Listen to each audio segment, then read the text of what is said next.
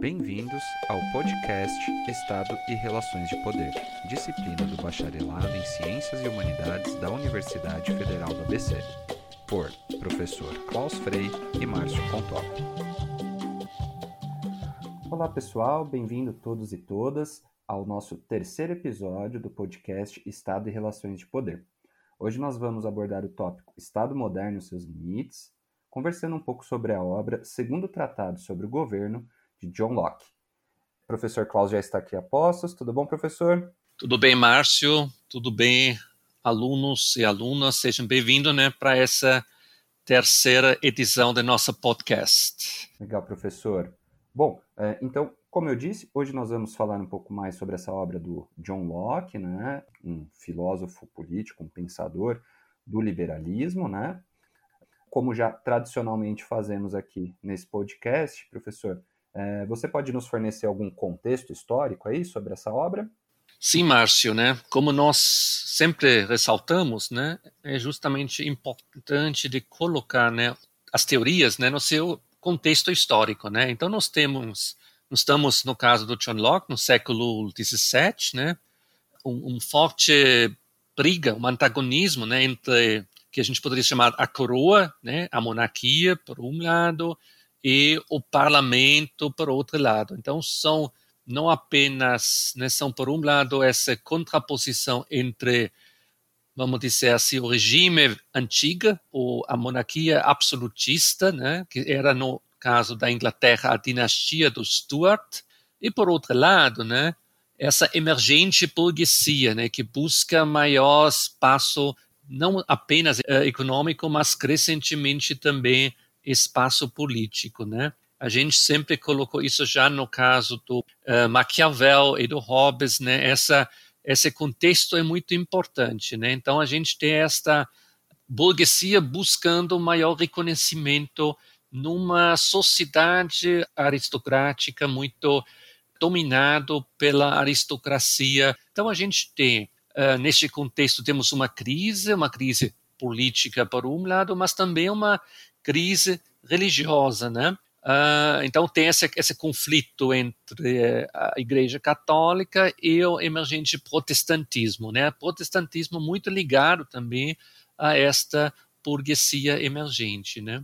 Então temos um contexto de, inclusive, de guerra civil, uma guerra, uma guerra civil sangrenta que ocorria na Inglaterra entre 1640 e 1649 ela termina né, como uma revolução puritana, remetendo à ideia da, uh, do protestantismo, né, que teve essa importância, né, que levou à execução do rei Carlos I, né, e a implantação da república, né. No entanto, uma república que foi chamado no texto, né, de apoio que nós temos do Leonel Itaúso Almeida Melo, né, no livro do Vefor, ele fala de uma férrea ditadura de Cromwell. Né? Cromwell que foi o, o protagonista fundamental dessa revolução puritana, né? E ele foi apoiado por um lado pelo exército, por outro lado justamente por essa burguesia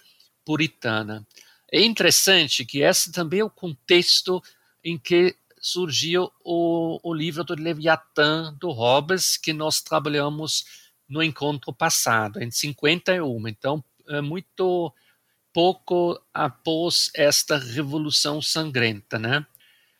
Então, eles são antagonistas, né? O Thomas Hobbes e o John Locke, né? O Thomas Hobbes defendendo a monarquia, o Estado absolutista, e o John Locke depois questionando justamente esta posição e se empenhando em favor do parlamentarismo em favor do liberalismo político, né, que ele vê que é um dos fundamentais fundadores do liberalismo político, né?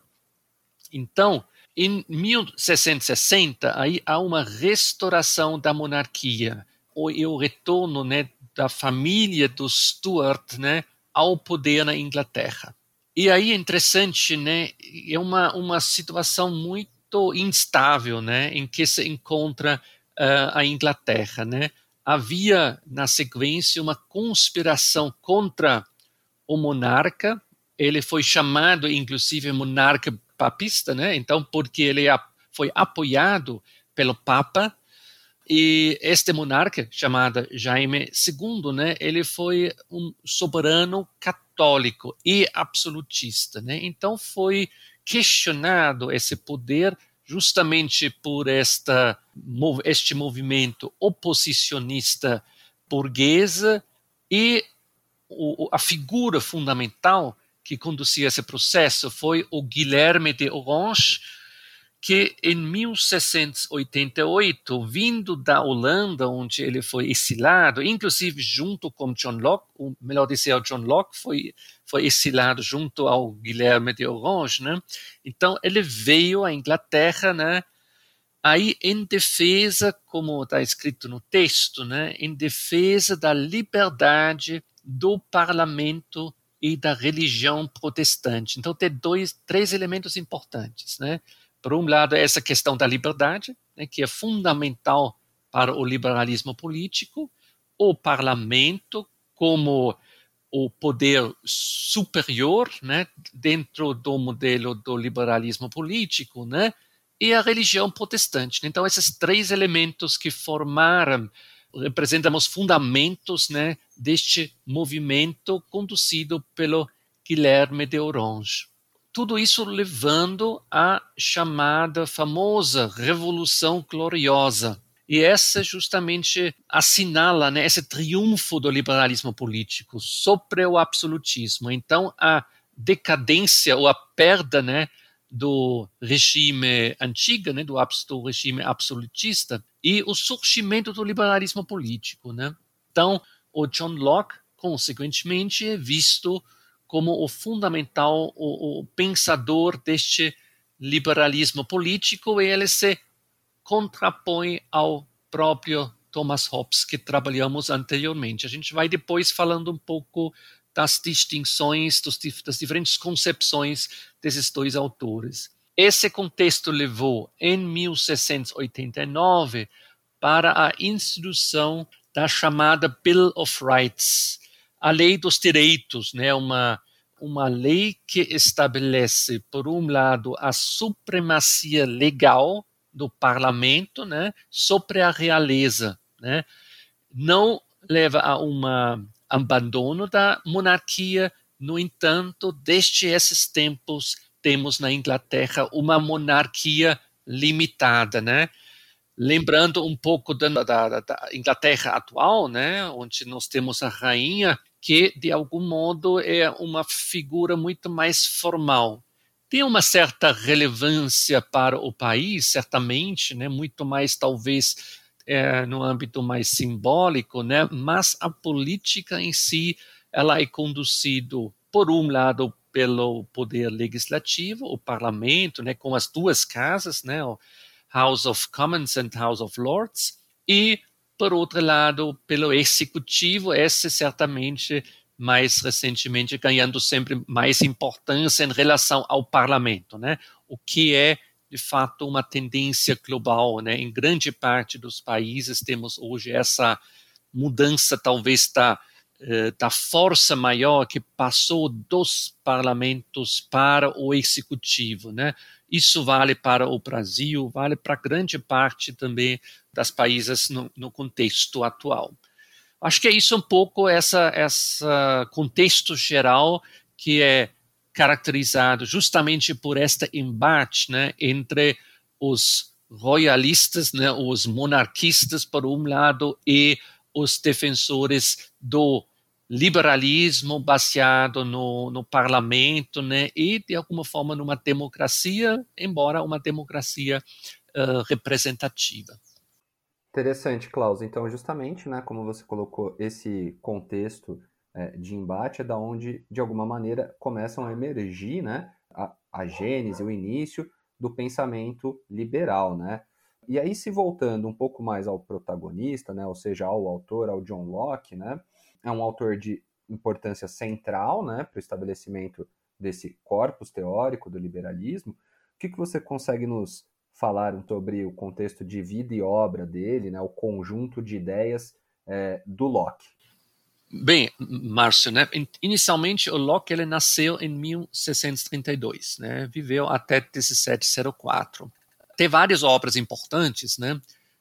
Acho que o texto também ressalta, né? Esses três obras fundamentais: as cartas sobre a tolerância, o ensaio sobre o entendimento humano, importante também para a compreensão do seu do seu tratado mais político, né? mas focando na questão do Estado, do governo e da democracia, que é justamente são os dois tratados chamados dois tratados sobre o governo civil, em que eu diria que, que os autores estão unânimes no sentido de que o mais importante para fundamentar justamente o liberalismo político é o segundo tratado sobre o governo civil que representa, uh, antes de mais nada, ou vamos dizer assim, no contexto histórico, né, ele representa uma justificação posterior da Revolução Gloriosa, né? Então, justamente dessa revolução burguesa contra a monarquia. Então, ele,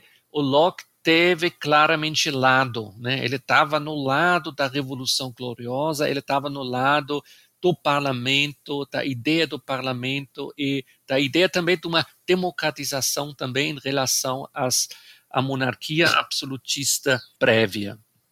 Então, importante também a obra é, no, no, no contexto da sua filosofia política, por apresentar uma doutrina do direito de resistência, né?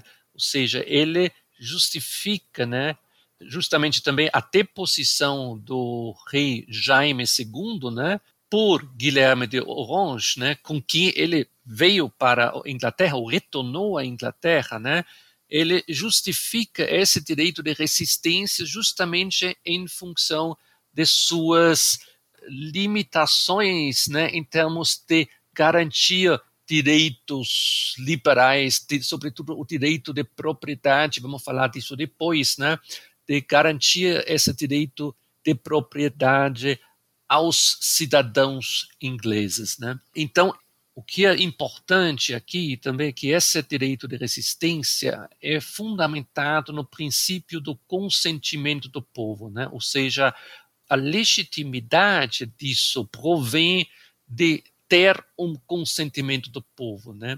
Então, a legitimidade do poder a partir desse momento passa justamente pelo apoio popular, né? Então, um governo, a princípio, qualquer governo, né, depende do consentimento, da, do apoio popular para ter legitimidade. Então, isso também é um aspecto muito importante, fundamental na sua obra. Mais um, umas questões sobre sua vida. Ele estudou, o, o Locke, medicina em Oxford, e, e aí ele teve a sorte, né, de ser adotado, vamos dizer assim, de alguma maneira, pelo Lord, né, aristocrata Shaftesbury, que se tornou seu mentor político, né? E ele, inclusive, foi também um defensor ferrenho do próprio parlamentarismo, né, das ideias do liberalismo, né? Então, os dois se alinharam de alguma forma, né? E à medida que esse Lord Shaftesbury, né, foi buscou um pouco é, conspirar contra o rei Jaime II, né? Ele precisava se refugiar na Holanda e com ele também o próprio John Locke. Pois eles voltam para a Inglaterra justamente para enfrentamento da própria monarquia importante do ponto de vista da evolução científica, o John Locke é também como um fundador do empirismo, ou seja, da ideia de que qualquer conhecimento deriva da experiência. Eu até vou citar rapidamente uma parte do texto onde ele explica a sua, onde o autor explica a, te, a chamada teoria da tábula rasa do conhecimento Aí isso é no livro segundo, né, no segundo tratado, né, no capítulo 1, e no nosso texto da coletânea do Befor, na página 83. No que ele cita aqui, eu vou só extrair uma parte onde ele fala de onde apreende todos os materiais da razão e do conhecimento. A isso respondo numa palavra, da experiência. Todo o nosso conhecimento está nela fundado e dela deriva fundamentalmente o próprio conhecimento. Ou seja, não existe essa ideia das ideias inatas, né, que são formuladas, por exemplo, por Platão, né, depois retomada por Descartes, né, mas a ideia de fato de que conhecimento só se gera a partir das experiências e esse conhecimento vai se acumulando, né, em função justamente desta deste avanço, né, e a partir do que se observa empiricamente, né? Então, nesse sentido, é ter uma importante contribuição também para a evolução da ciência de forma geral e das teorias sobre o conhecimento. Acho que isso, de forma geral, um pouco sobre uh, sobre o Locke como pensador do liberalismo político e também como um intelectual, né, que está se também distanciando das ideias mais ligado ao pensamento religioso, né, eh, eh, que existe uma lei divina, né, mas também é parte de um processo, né, de racionalização, vamos dizer assim, do pensamento e da própria ciência. Acho que é isso, Márcio. Legal, Klaus. Bom, como a gente pôde ver aí, né, na sua fala, realmente o Locke, um intelectual de peso, né, dentro dessa escola do chamado liberalismo clássico, né? Criador de determinados conceitos centrais aí, né? Tal qual a empiria, né? Como o experiência sendo aquela da qual deriva efetivamente conhecimento. Também você mencionou o direito de resistência, né? Que também é uma ideia muito importante, que inclusive alguns comentadores colocam, né? Inspiram outras revoluções. Mas Lá no início, a gente estava falando justamente do conjunto das obras do Locke, né? Carta sobre a Tolerância, Ensaio sobre o Entendimento Humano, e essa que é o tema do nosso episódio hoje, que são os dois tratados sobre o governo civil, né?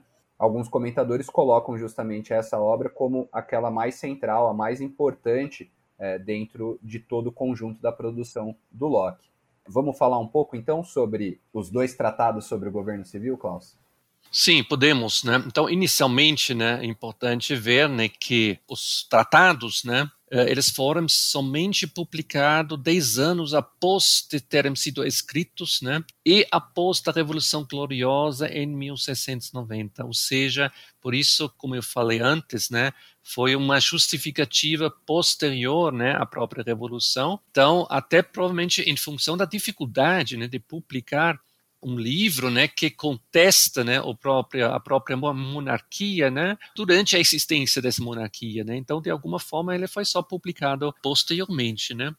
No primeiro tratado, ele se dirige justamente contra a ideia do direito divino, né? defendido por Robert Filmer. Né? A ideia é justamente que ele utiliza uma uma outra obra para responder a essa obra, né? Então contestando essa ideia de uma política apoiado no direito divino, né? Mas o mais importante, a obra mais importante, certamente é o segundo tratado, né? Que no seu subtítulo chama-se inclusive Ensaio sobre a origem, extensão e objetivo do governo civil. Para Norberto Bobbio, né, que é um, um cientista político muito importante, muito conhecido, né, no da Itália, né, é a primeira e a mais completa formulação do Estado liberal, ou seja, ele vai dando elementos que até os tempos de hoje, né, alimentam, né, o próprio ideário, né, do pensamento liberal, do que deveria ser um Estado liberal, qual é sua função fundamental, né, na sociedade, né, numa sociedade moderna, né. Eu acho que essa tese central que ele formula, né, é que somente o consentimento expresso dos governados é a única fonte do poder político legítimo. Isso é muito importante, né? Então, isso tem, de fato, uma influência muito importante no decorrer dos séculos que se seguem, né?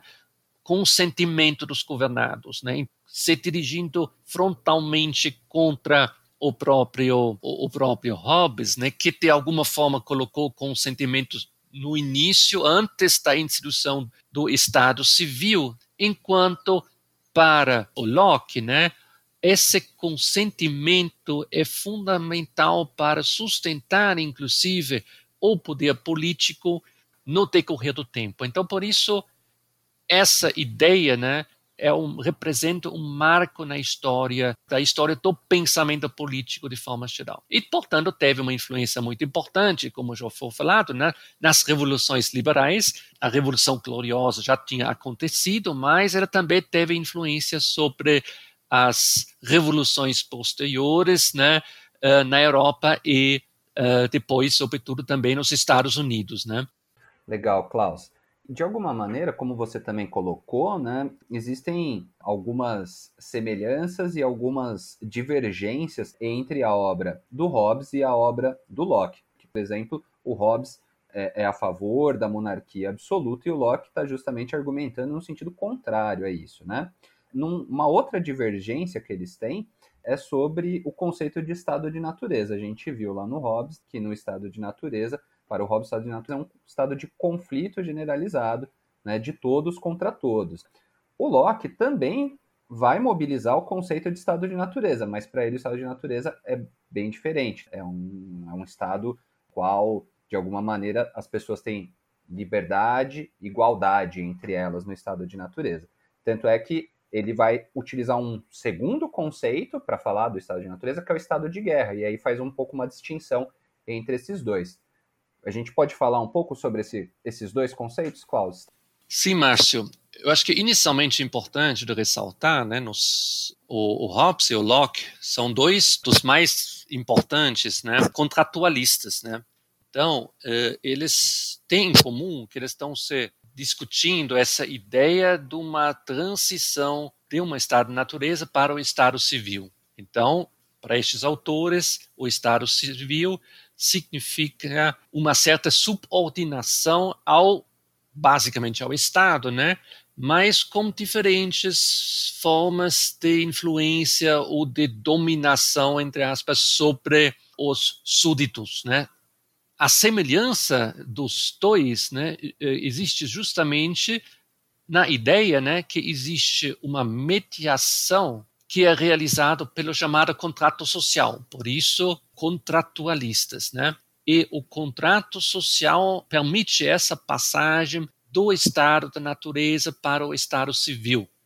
No entanto, eles estão interpretando, né, esses dois estados de forma distinta. Mas importante ter isso, né? Temos um estado de natureza que a princípio é prévio à sociedade e ter um processo de firmar um contrato social que não tem que ser explícito novamente, né? não é uma coisa que o pessoal senta aí para eh, escrever um, necessariamente um contrato, uma construção, né, para definir as suas regras de convívio, né, mas é uma forma muito mais um, um, uma figura abstrato, né, para poder pensar essa transformação, né, de um estado de natureza intermediado pelo contrato social, vamos chegar a um estado civil.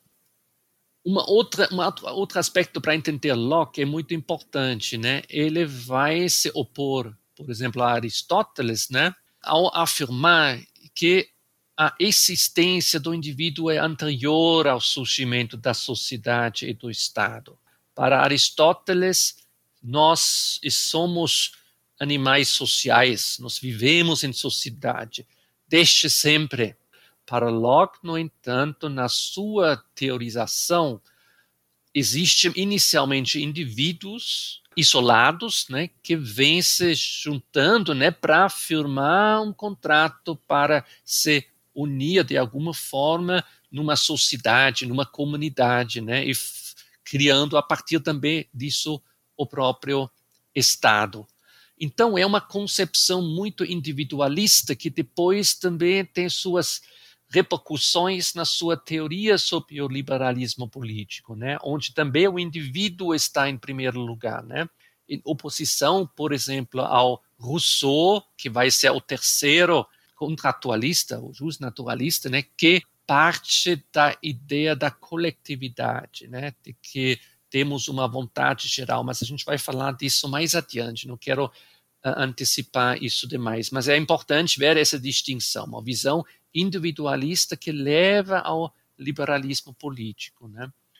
Então, na sua concepção individualista, os homens viviam no estado de natureza, num estado pré-social, pré-político. Então, ainda não há luta política, não há assim essa busca de normas, leis que regem esse convívio, né? No entanto, para ele, este estado de natureza não era o estado de natureza de Hobbes, onde o homem é lobo do homem, cada um desconfiado que vai eventualmente me atacar, mas ele fala que neste estado vive-se a mais perfeita liberdade e igualdade, todos são iguais, todos a princípio podem usufruir a liberdade. A partir disso, dessa distinção, o Locke constrói a distinção entre estado de natureza e estado de guerra. O estado de guerra corresponde ao estado de natureza de Hobbes, onde de fato existe basicamente insegurança e violência. No entanto, no estado de natureza, temos relativa paz, concórdia e harmonia relativa, né? Tá? Então, de alguma forma, ele vai depois dizer, né? Mas, ao mesmo tempo, tem também certas ameaças, certos riscos uh, e conflitos, né? que exigem depois né, o contrato social e a instituição do governo civil. O, os homens já eram dotados, né, no estado de natureza, de razão. Eles desfrutaram, que é importante para Locke, eles desfrutavam de propriedade. E, no entanto, que conceito de propriedade o Locke defende? não é só aquela propriedade no, no que a gente pensa normalmente, né? Ter uma casa, comprar bens, etc., que a gente vai poder acumular, né? Tem três elementos que compõem para ele o conceito de propriedade, que é a vida, ou seja, nossa primeira propriedade é nosso direito a nosso próprio corpo, aí se distinguindo inclusive do Hobbes, né, que para que uh, não existe um direito à vida né, no estado de natureza, né? Temos a liberdade, o direito à liberdade, então, no estado de natureza, podemos usufruir essa liberdade. Então, é um parte dessa propriedade. E, finalmente, como terceiro elemento, os bens adquiridos né, pelo trabalho, pela, pelo esforço que fazemos no dia a dia. Né? Então, é a propriedade como direito natural do ser humano, sendo composto por esses três elementos. Isso é um aspecto muito importante, porque a gente fala sempre do, do Locke, né, que ele está só preocupado com a preservação da propriedade, né? Então, às vezes a gente coloca essa ideia apenas de você ter a tua própria casa, que você ter a fábrica, etc., que, que esses direitos sejam garantidos, mas ele, ele também fala da liberdade e da própria vida do próprio corpo. Né? Então, se o Estado coloca em questão a vida ou a liberdade, isso também vai depois remeter à ideia, aí tem possibilidade de resistência. Né? Interessante. Você, inclusive, durante a sua fala agora, você utilizou né, um termo, né, jus naturalistas, né? Os naturalistas, digamos, são uma escola de pensamento, né, da qual entende que o homem, o indivíduo, possui direitos naturais como você estava falando, né, para o Locke, os direitos naturais do homem são o direito à vida, o direito à liberdade e o direito aos bens adquiridos, né? No qual, como você estava já explicando um pouco, existe talvez uma, uma certa confusão de conceitos de propriedade privada e bens adquiridos, né? Então, de certa maneira, para o Locke, aparentemente, o conceito de propriedade, além de ser central para a ideia como um todo que ele está desenvolvendo, ela é um conceito de, de propriedade um tanto quanto mais alargado, né? um pouco mais amplo. Esse conceito realmente central da propriedade para o Locke, é isso? É, com certeza, né, é, Márcio? Então, acho que vale a pena de retomar isso um pouco, melhor deixar isso um pouco mais claro, né? Importante, por isso, os naturalistas, né, porque uh, eles querem entender como está a situação nesse estado de natureza. Então, a propriedade, por exemplo, né, para Locke é anterior à sociedade, ou seja, já no estado de natureza você existe a propriedade, né? E portanto, ela faz parte dos direitos naturais, né? Isso é um pouco a jogada dele. Então, você já é proprietário antes, né? Então, também não pode perder isso quando você passa para o estado civil. Portanto, o Estado não poderia violar esse direito à propriedade, né? Isso é um aspecto fundamental. É um direito natural, portanto, tem que ser garantido de qualquer forma, né? No entanto, o que que esse entendimento, né? O que que é propriedade para ele? Então, a propriedade, ela começa como o próprio corpo, né? Como eu falei antes, né? Essa questão do corpo está envolvido, né? A vida, né? Então, eu tenho o direito de possuir meu próprio corpo, né? Ela é importante, fundamental para justamente minha capacidade também de poder trabalhar e trabalhando, adquirindo coisas, né? Ou seja, acumulação de, de coisas, de bens, de propriedades passa por minha capacidade de utilizar meu corpo no trabalho e gerando com isso esses bens. Então, no estado de natureza, o homem era naturalmente livre e ele era proprietário de sua pessoa e do seu trabalho. Não é ainda essa apropriação do trabalho, por exemplo, pelo capitalista do que fala o Karl Marx, né?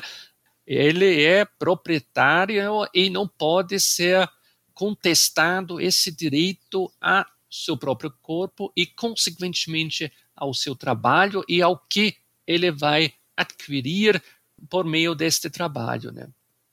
Então a propriedade ela se origina do trabalho, ela vem do trabalho.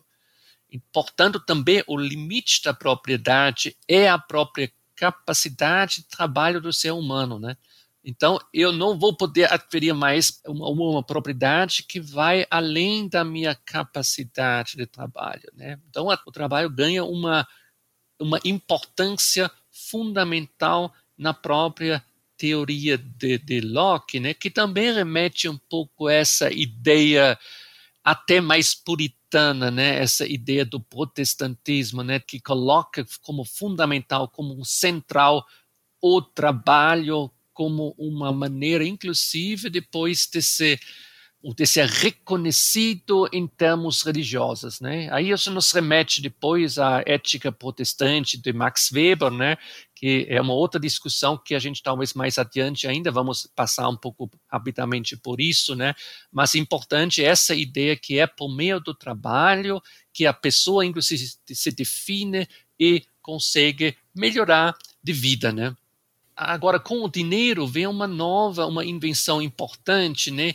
Que permite né, os indivíduos de ampliar a própria propriedade. Então, você passa ter uma propriedade limitada, que é apenas passeado no trabalho, né, para a propriedade que pode ser chamada de ilimitado, né, que está baseado na acumulação incessante pelo dinheiro.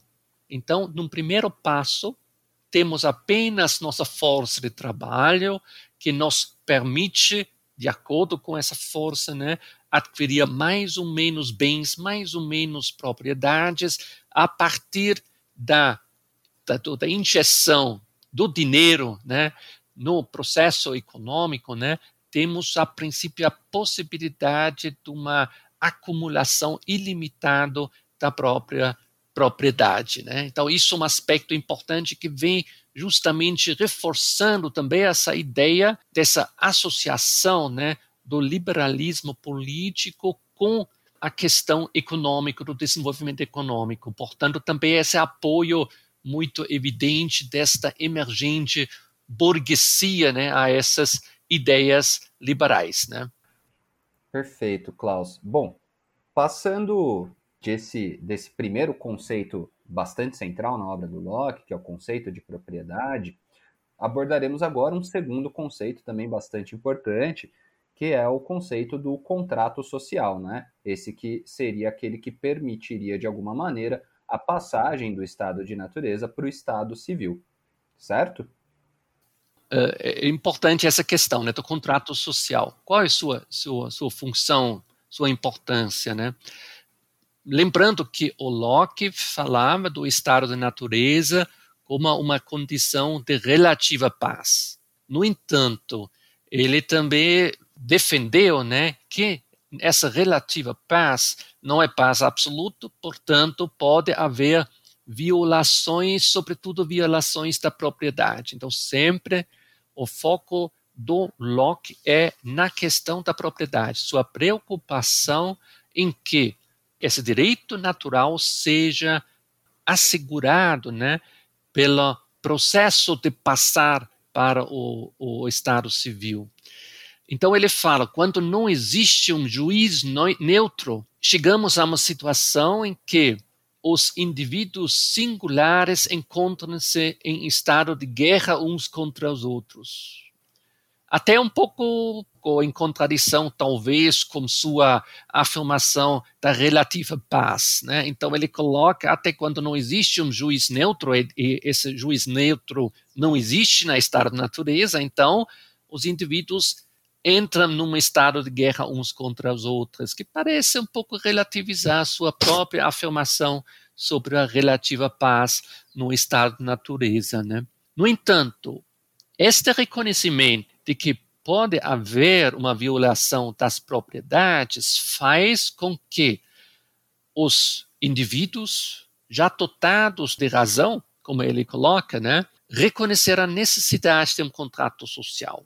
Então, e este contrato, no caso do Locke, deveria ser estabelecido livremente por homens dotados de razão para realizar a passagem para a sociedade civil ou política, ou seja, contrato social é resultado do reconhecimento de que, apesar o estado natureza não é tão cruel no caso de Locke, mas de qualquer forma, existem potencialidades de violação dos direitos naturais, por isso a necessidade e o reconhecimento dessa necessidade de estabelecer este contrato social, justamente para regular efetivamente essas relações entre os homens, para evitar justamente que essas propriedades sejam violadas né, por qualquer que seja indivíduos ou o próprio Estado. Então, por isso é fundamental que o objetivo central do contrato social é a preservação da propriedade e a proteção da comunidade contra perigos tanto internos como também externos. Então, o contrato que garante justamente, antes de mais nada, preservar a propriedade e, claro, outros perigos internos ou externos, né, invasões de outros povos, por exemplo, de outras forças que poderiam colocar em, de mesma forma em questão o direito à propriedade. E através desse contrato que se forma é um corpo político único. E este corpo político único é, aí eu vou citar inclusive o autor aqui, dotado de legislação judicatura e a força concentrada da comunidade. Então, importante aqui essa centralidade da legislação, do poder legislativo, né, que é fundamental o, o judica, a judicatura, né, um poder judiciário, né, que vai que é, representa justamente esse juiz neutro que vai mediar conflitos, né, que vai decidir né, as questões né, que, que, estão em disputa, né, e a força concentrada da comunidade, né, que de alguma forma uh, representa esta união política deste corpo que vem surgindo aí. Novamente comparando com Hobbes, né, o contrato social não é resultado de um pacto de submissão, lembrando para Hobbes, é a submissão total ao soberano, você abrindo mão dos direitos a todas as coisas, né? Em, recebendo em troca paz e segurança, né?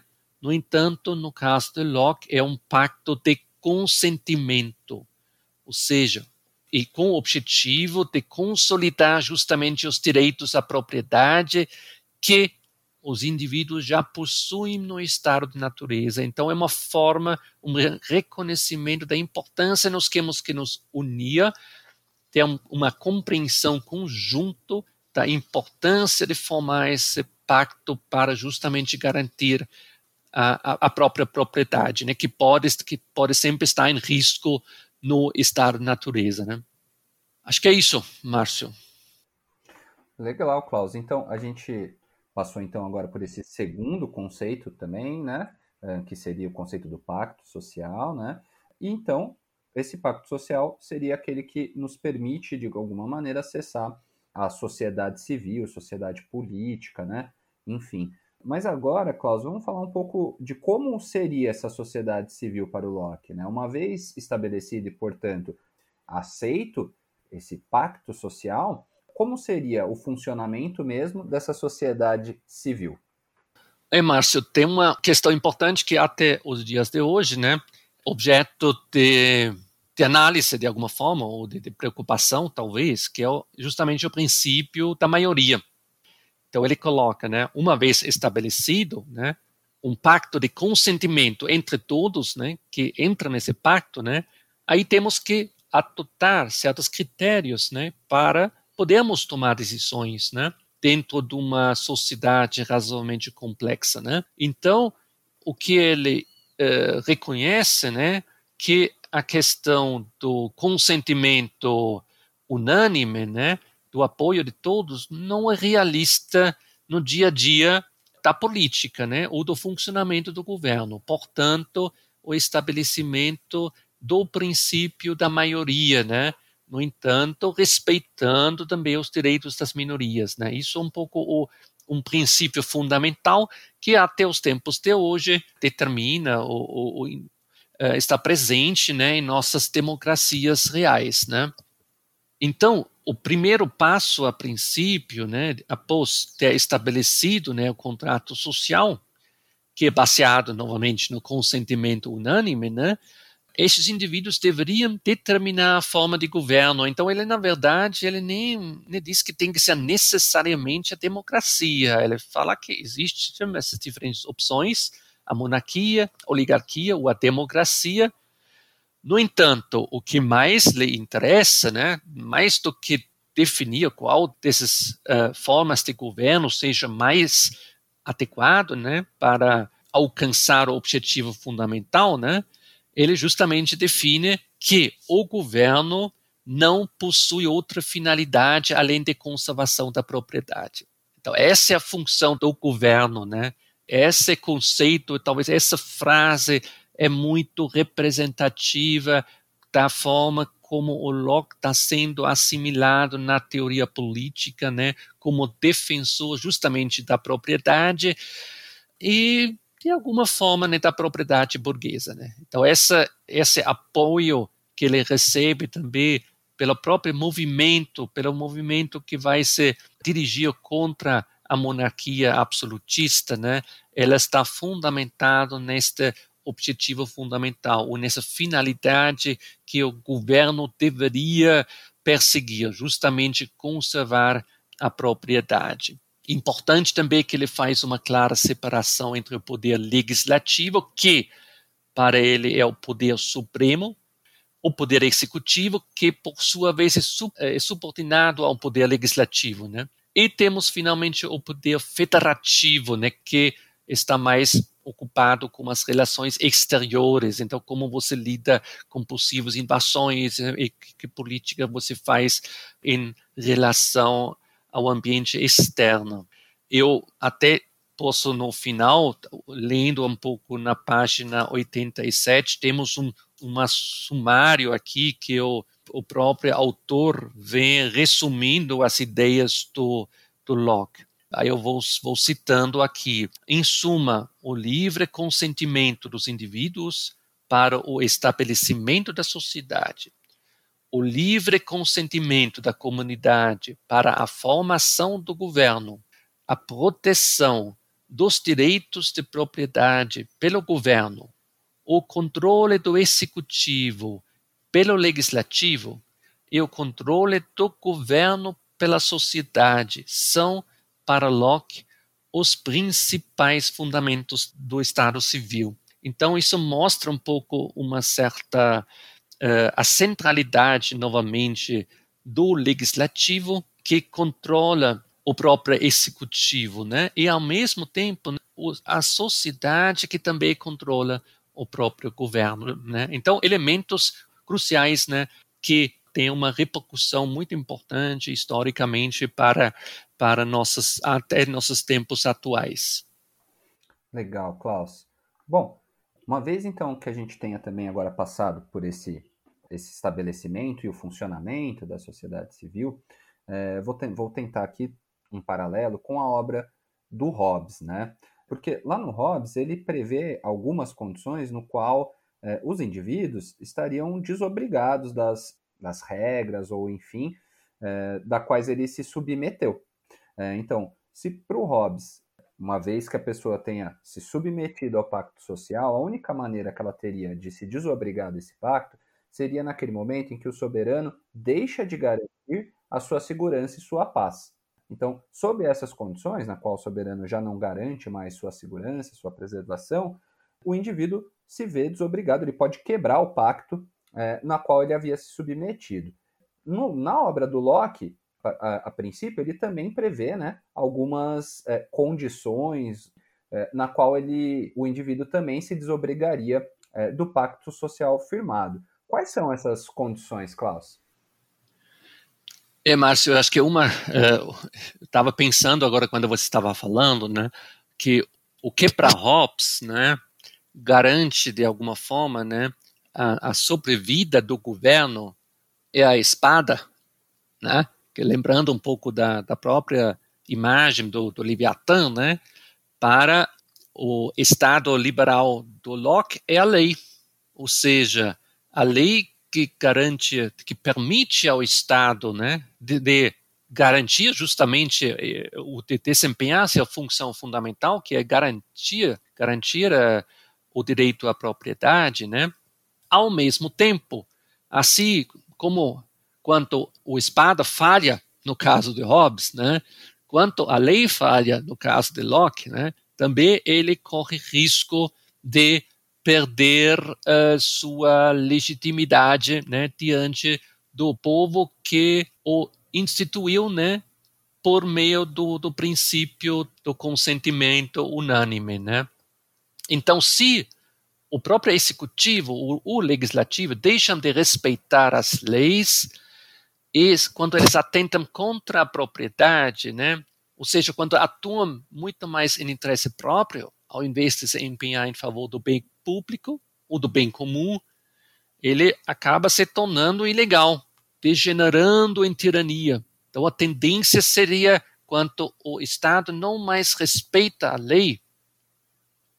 Ninguém pensa agora talvez no governo atual, mas se isso ocorrer, então a tendência é coisa desandar em direção à tirania. Então você tem governantes que estão se servindo ou se favorecendo, né, em função das decisões que são tomadas no âmbito do Estado, estão muito mais preocupados em enriquecer ou em trazer benefícios para seus amigos, para suas famílias, ao invés de se empenhar em favor do bem público. Né? Então você tem com isso uma degeneração, você tem uma perda de legitimidade eh, da política, uma perda de legitimidade do próprio governo, seja executivo ou legislativa, e com isso acaba desobrigando cada vez mais né, os cidadãos de respeitar o próprio Estado, de respeitar o próprio governo. Né?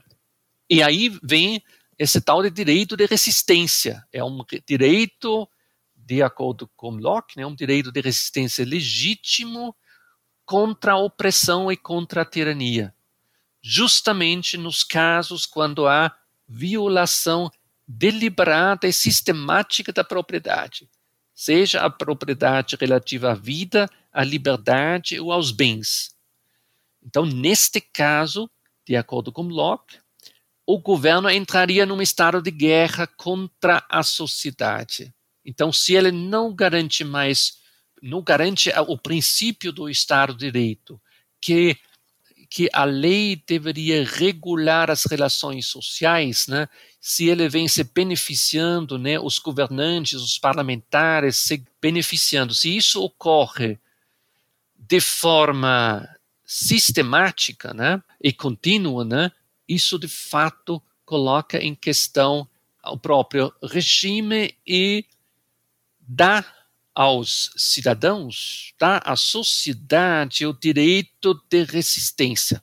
Encontramos, recaímos no estado de guerra do uh, entre governo e sociedade de alguma forma, né? Que a princípio esse estado de guerra que seria o estado de natureza de Hobbes. Ou seja, não tendo mais arbítrio comum, alguém que vai arbitrando, mediando os conflitos, né? Os impasses só poderiam ser decididos pela força. Ninguém respeita mais o Estado, não respeita nem o judiciário, então a situação vem degenerando cada vez mais para que numa situação em que os problemas são resolvidos pela força, pelas milícias, né, pela essa por aquelas que estão armados, por exemplo, né, que têm maior facilidade hoje de chegar às armas, né? Então você tem uma deterioração da lei, da importância, do vigor da lei, né? e isso leva justamente à deslegitimação do governo, do judiciário, de todas as instituições governamentais e, portanto, uma deterioração de todo o regime político e, com isso, abrindo espaço para a resistência. Né?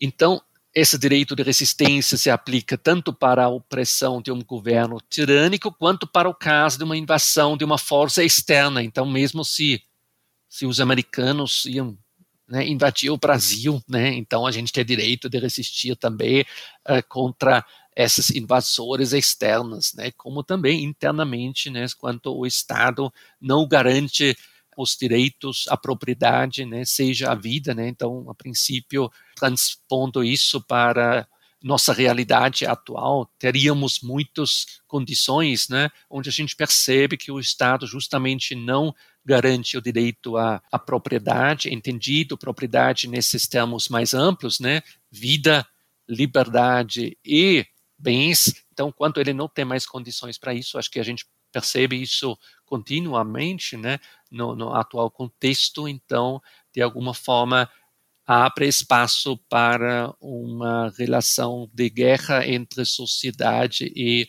governo, né? Infelizmente estamos indo para essa direção, parece, né? Então, as revoluções liberais na Europa e na América se referiram justamente a este direito de resistência para justificar suas oposições, né? Para justificar eh, as ataques contra os regimes monárquicos. Então, nesse sentido, temos aqui essa importância histórica também do John Locke ao dar legitimação a esses movimentos que questionaram crescentemente as monarquias absolutistas, levando as revoluções liberais uh, nesse contexto histórico. Né? Acho que é isso, Márcio. Legal, né, Klaus? É, fazendo talvez uma avaliação mais geral, né, por todos esses conceitos que a gente passou, me parece, pelo menos, que várias ideias contidas na obra dele são bastante atuais se pensarmos no Estado moderno, né? A gente tem aí a, a ideia, por exemplo, do direito à propriedade, né? a defesa do direito à propriedade, é, direito da resistência legítima, face à tirania ou qualquer coisa nesse sentido. Então, aparentemente tem uma, uma série de conceitos né, da obra do Locke que são bastante atuais, fazem bastante sentido, né, é, mesmo nos dias de hoje. Né? Então, para você, Klaus, quais são as conclusões mais gerais assim é, sobre a, a, relevância, a importância da obra do Locke, também pensando nos dias de hoje? Olha, Márcio, eu acho que um, um ponto muito importante, né, que é a ideia do individualismo liberal, ou seja, que ele valoriza fortemente o indivíduo, né? Então isso também em oposição ao Rousseau que vamos uh, tratar na sequência, né?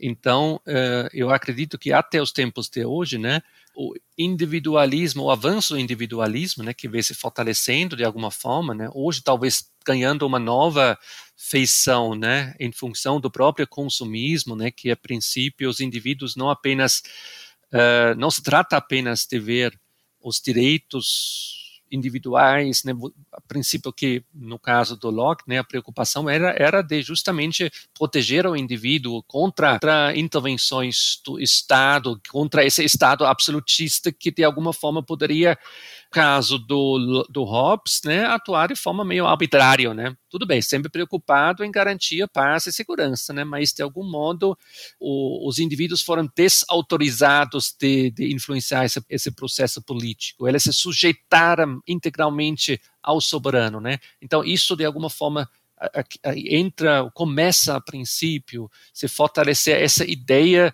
da importância do indivíduo, né? Do, nós como indivíduos temos direitos, né? Direitos civis, né? Direitos políticos, de, de, nos envolver na política, de, de designar também quem vai nos governar, mas também direitos, certamente, aí uh, acho que é importante, né? O próprio Locke, né? O foco que ele dá na economia, na questão dos bens privados, né? da centralidade né, da propriedade dentro do liberalismo que, que, que, passa de alguma forma da esfera política para a esfera da economia, né? E hoje temos um, um individualismo que certamente talvez seja mais uh, econômica, né, do, do, que político mesmo, né? Então, se a gente pensa, por exemplo, nos partidos liberais, né, eh, eles de alguma forma perderam cada vez mais esse elemento do liberalismo político, da centralidade dos direitos políticos, né? E eh, em favor de um liberalismo econômico, né, que de alguma forma coloca o mercado acima da sociedade, né, que coloca, no meu entender, pelo menos, né, o consumismo, a possibilidade, né, dos cidadãos satisfacerem, né, suas suas necessidades, inclusive em função disso apoiando, legitimando governos, né, em função da capacidade, da possibilidade de consumir, não em função da capacidade e possibilidade de se envolver na política, definir o bem comum. Né? Então, acho que essa é uma tendência importante nesse processo. Então, o Locke, de algum modo, ele fundamenta né, as diretrizes fundamentais do Estado liberal. Então, um Estado, a princípio, que tem que estar muito preocupado em não se intrometer demais, demasiadamente né, na sociedade, na convivência da sociedade, né, mas restringir também sua ação à garantia dessas da, da propriedade, né? E, evidentemente, né, isso tem mudado a princípio fortemente na, em função da ampliação do Estado, né, da transformação do Estado de um Estado mais minimalista para um Estado do bem-estar, bem-estar social que vem se fortalecendo né, no, no século passado, sobretudo posterior ao, à Segunda Guerra Mundial, mas recentemente, né, a partir dos anos 80, né, como o famoso chamado neoliberalismo, vem ganhando nova, nova ânimo, né, nova força. No entanto, a dimensão política do liberalismo perdendo em relação à a dimensão econômica do liberalismo que, que ganhou maior destaque dentro do movimento uh, neo, do neoliberalismo, né? Mas eu acho que historicamente é importante a influência que o Locke teve sobre as diferentes uh, revoluções que se seguiram, né? Tanto, né, ele justificando essa revolução gloriosa, mas também depois uh, influenciando né, a revolução norte-americana, né, e as a, a, Revolução Francesa, inclusive, né? embora a gente pode dizer certamente o, o Rousseau é um verdadeiro protagonista, né? o cara mais citado, mais referenciado quando a gente fala da Revolução Francesa, mas isso já é uma discussão para nosso próximo autor, o próximo justnaturalista, o Jean-Jacques Rousseau, para quem eh, justamente talvez a, o coletivo era mais central do que o individual. Então acho que essa uh, a importância também dos autores, né, como eles estão interrelacionados, acho que isso é muito importante a gente sempre ressaltar esse ponto, né, e a gente vai retomar isso na próxima semana quando nós vamos enfocar o Rousseau, sua ideia do, do vontade geral, né, e do contrato social russoniano democrático, né, de uma democracia radical com muitos também riscos e ameaças que a gente vai discutir em breve. Este foi mais um episódio do podcast Estado e Relações de Poder, por professor Klaus Freire e Márcio Contó. Novos episódios todas as segundas-feiras. Até lá!